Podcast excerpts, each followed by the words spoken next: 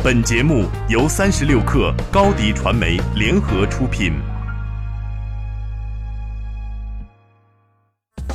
大家好，我是猎豹移动 CEO 傅盛，互联网人的资讯早餐，推荐您收听八点一刻。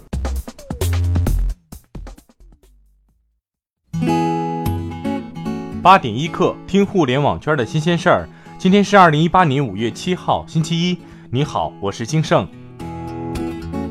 中国银行、保监会等四部门近日联合发布通知，明确未经有权机关依法批准，任何单位和个人不得设立、从事或者主要从事发放贷款业务的机构，或以发放贷款为日常业务活动。针对未来如何规范开展民间借贷，通知也提到，各银行业金融机构以及经有权部门批设的小额贷款公司等发放贷款或融资性质机构要改进服务，开发面向不同群体的信贷产品，加大对实体经济的资金支持力度，为实体经济发展创造良好的金融环境，有效疏通金融服务实体经济渠道。五月五号，一篇“腾讯没有梦想”在朋友圈刷屏。文章指出，腾讯正在变得功利短视，更加看重投资业务而非产品。昨天凌晨，马化腾对此文作出回应：“从写第一行代码开始，我的理想都是如何做出最好的产品，而不是赚多少钱。”马化腾表示，看重投资是因为腾讯的核心优势是流量，除了自己开发事业线利用好流量，还要通过投资让更合适的团队处理一些非核心的业务。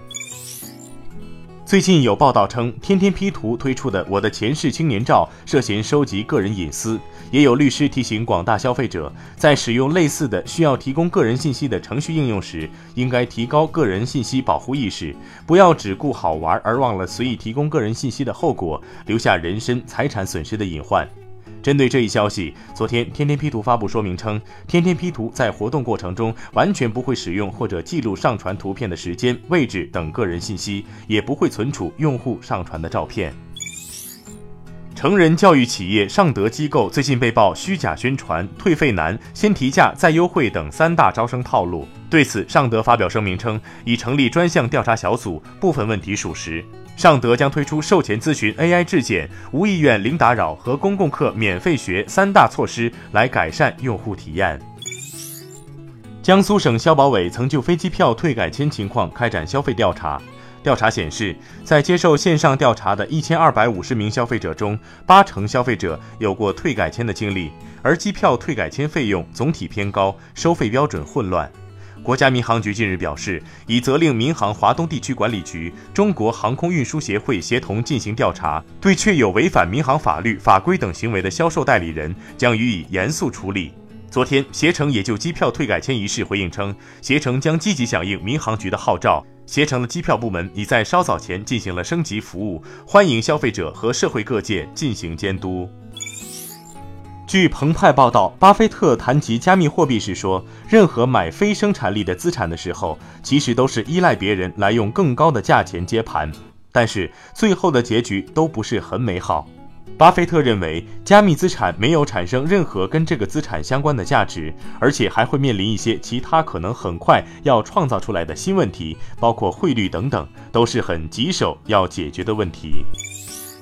语音购物将成传统电商们的新盈利点。亚马逊宣布向开发者开放两种工具：技能内购买和亚马逊支付支持技能购买。这意味着，为亚马逊智能语音助手 Alexa 增添新技能的开发者，可通过技能开发变现交易背后由 Amazon Pay 提供支付支持，实现商业闭环。